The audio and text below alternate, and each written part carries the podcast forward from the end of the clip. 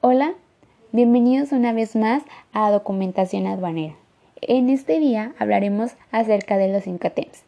Los incotems son términos de palabras de, tres de cada uno que reflejan las normas de aceptación voluntaria por las partes de un contrato de venta internacional de mercancías acerca de las condiciones de entrega de las mercancías. Esto se usa para aclarar los costes de las transiciones comerciales internacionales, delimitando las responsabilidades que tiene cada uno de ellos, ya sea el comprador y el vendedor, y refleja la práctica actual en el transporte internacional de mercancías. El principal objetivo fundamental de los Incotems consiste en establecer criterios definidos sobre la distribución de los gastos y la transmisión de los riesgos entre la parte compradora y la parte vendedora en un contrato de compraventa internacional.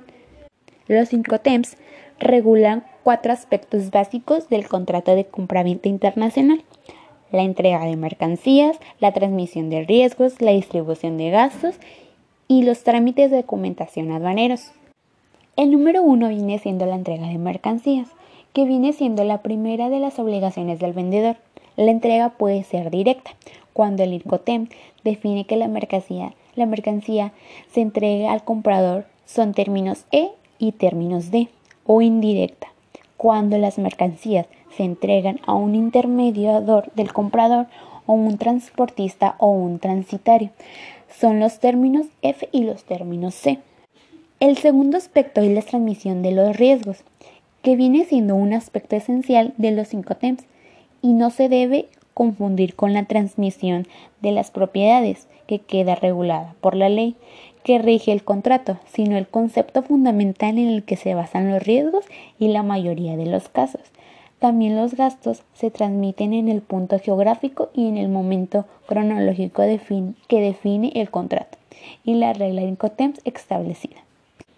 El tercer aspecto es la distribución de los gastos, que viene siendo el vendedor corra con los gastos estrictamente precisos para poner la mercancía en condiciones de entrega y que el comprador corra con los demás gastos.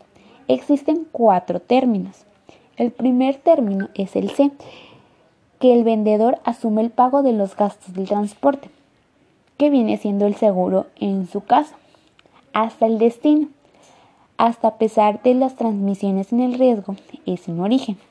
Esto se debe a un uso de transmisiones. El transporte marítimo, que permite básicamente la compra y la venta de las mercancías mientras que el barco está navegando ya que la carga cambia de propietario con el transportador del conocimiento del embarque. Y por último, y no por el menos importante, el aspecto de los trámites de documentos aduaneros genera las exportaciones básicamente la responsabilidad que el vendedor tiene. Solo consiste en el COTEM, sino despacho aduanero de exportar donde el comprador es el responsable de la exportación y suele contratar los servicios de, transmisión a un agente de aduanas en el país de expresión y las mercancías que gestionan la exportación. Algunos de, los de las 11 siglas de los 5 TEMS vienen siendo el EXW, que viene siendo en fábrica. Otro de los términos es FCA, que viene siendo libre de, de transportistas. Otro de los aspectos es el CPT, que viene siendo el transporte pagado hasta el destino, entre otros. Básicamente vienen siendo las siglas de cada uno de, los, de las mercancías en las que se va a transportar. Los principales cambios con respecto a la versión de esto viene siendo la regla de edad, que viene siendo el punto de entrega que puede ser cualquier lugar, no solo determinar. Se incluye la posibilidad de que los vendedores usen su propio método de transporte. La otra sería las reglas de C y F y la CPI, que incorporan dos niveles de seguros diferentes, cada uno con sus propias condiciones de contrato. Y por último serían los envíos de bajo CFCA, que puede ser que el comprador puede solicitar al transportista un conocimiento de embarque, ya sea con una anotación de a bordo como prueba de entrega.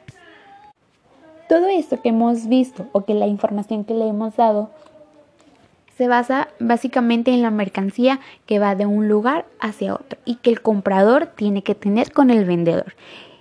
Es una manera directa o indirecta que tienen que tener ambos para que la compra y la mercancía llegue a un lugar bien, segura y que sea el viaje o la transportación segura en sí misma.